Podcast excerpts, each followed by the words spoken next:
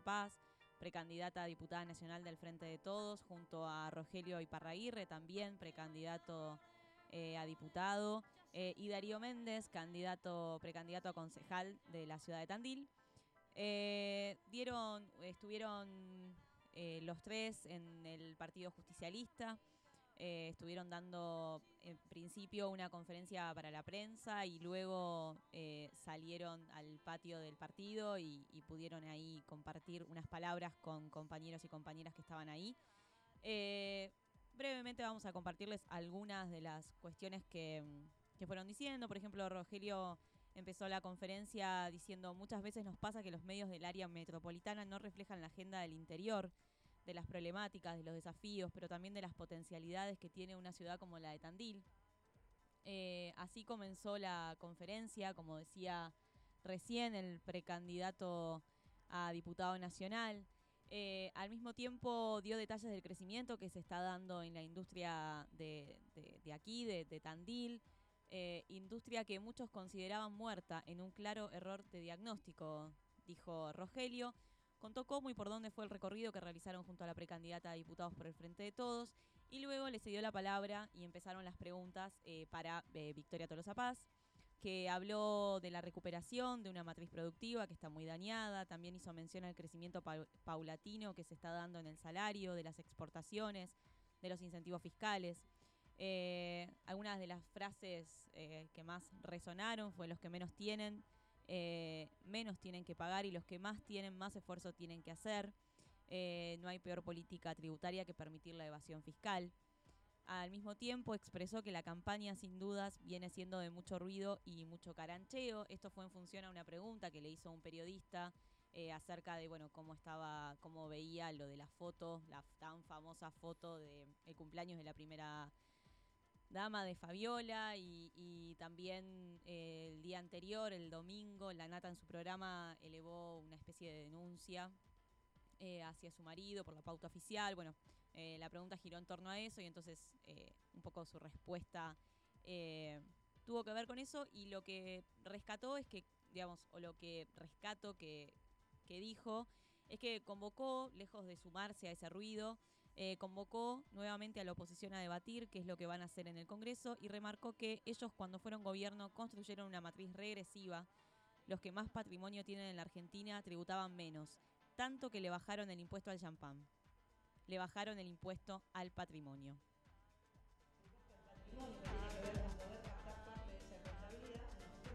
Él lo dijo pensando que si bajaba los impuestos a los bienes iba a haber inversiones y eso no ocurrió. Lo que hizo fue en todo caso bajar los impuestos y como contrapartida generar un ajuste muy grande de los bienes que tiene que garantizar el Estado. Por eso venimos de Rauch en el jardín prometió dentro de mi jardín no pudo terminarse en cuatro, cuatro años un jardincito de infantes en Raúl. ¿Por qué no se hizo? Porque vino la teoría del ajuste, bajar impuestos, achicar. Nosotros no queremos eso, queremos administrar bien los recursos y poder seguir brindando bien el servicio. Muy bien, ahí escuchábamos eh, un fragmento de, lo que fue la conferencia. Eh, y como bien dije, eh, luego de esta conferencia se dirigieron al, patio del partido. Quien primero tomó la palabra fue eh, el precandidato a concejal Daría Méndez, quien, entre otras cosas, decía esto. Quería utilizar estos dos minutos de micrófono para agradecerle a la compañera, decirle que es un placer estar militando en la campaña con ella, que va a ser un placer estar trabajando juntos. Y Nosotros venimos de una pandemia que no tiene dos años, tiene más años. La pandemia que está lesionando la economía en la Argentina tiene seis años. Porque nosotros nos fuimos en el 2015 con una economía con problemas, pero que no tenían absolutamente nada que ver con las cuestiones que intentaron resolver en estos cuatro años que pasaron.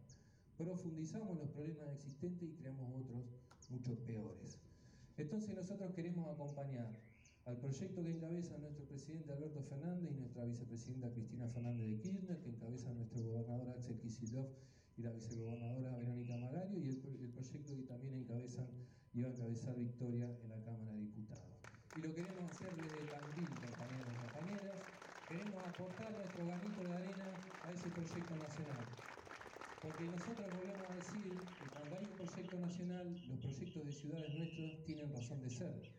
Porque nosotros charlamos con los compañeros y las compañeras intendentes e intendentes Y la pasaron muy mal cuando no había un proyecto nacional que los contenga. Muy bien, a continuación de lo que dijo Darío Méndez, tomó la palabra Rogelio Iparraguirre, como bien dije anteriormente, el precandidato a diputado nacional, quien destacó principalmente el carácter militante y la capacidad de análisis de quien encabeza la lista de precandidatos y precandidatas a diputados y diputadas, Victoria Tolosa Paz. Al mismo tiempo expresó su confianza en el pueblo de la provincia de Buenos Aires mediante las siguientes palabras. Quería utilizar estos dos minutos de micrófono para agradecerle a la compañera, decirle que es un placer estar militando la campaña con ella, que va a ser un placer estar trabajando juntos y los bonaerenses, las bonaerenses así lo quieren con su voto y no tenemos ninguna duda que así lo van a querer una importante mayoría de compatriotas, de hombres y mujeres que habitan esta hermosa provincia, porque sabemos que como buenos argentinos, argentinos de bien, tienen la capacidad de parar la pelota, tienen honestidad intelectual y saben reconocer un pasado reciente, un presente muy duro, por cierto, eh, no para la provincia de Buenos Aires, sino para el planeta, para la especie humana, sin ánimo de, exagerar, ¿no? Eh, es tal vez el momento más extraordinario de la historia contemporánea de la humanidad, en todo el globo. Y creo que el pueblo en esos momentos difíciles tiene, y lo ha demostrado a lo largo de la historia, la capacidad de hacer balance.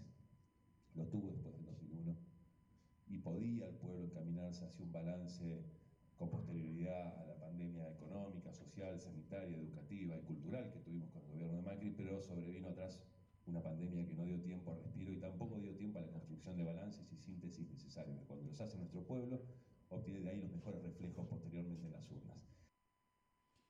El cierre de este encuentro estuvo a cargo de la precandidata diputada nacional, que luego de enumerar las políticas implementadas durante, durante estos dos años de gobierno, remarcó que tenemos que ser plenamente conscientes de lo hecho, pero también de lo que falta.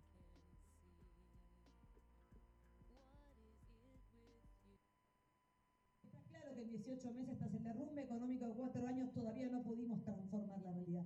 Apenas empezamos a gatear esa transformación, apenas estamos subiendo la escalera del ascenso del salario, de las jubilaciones, de la recomposición de la vida con el trabajo.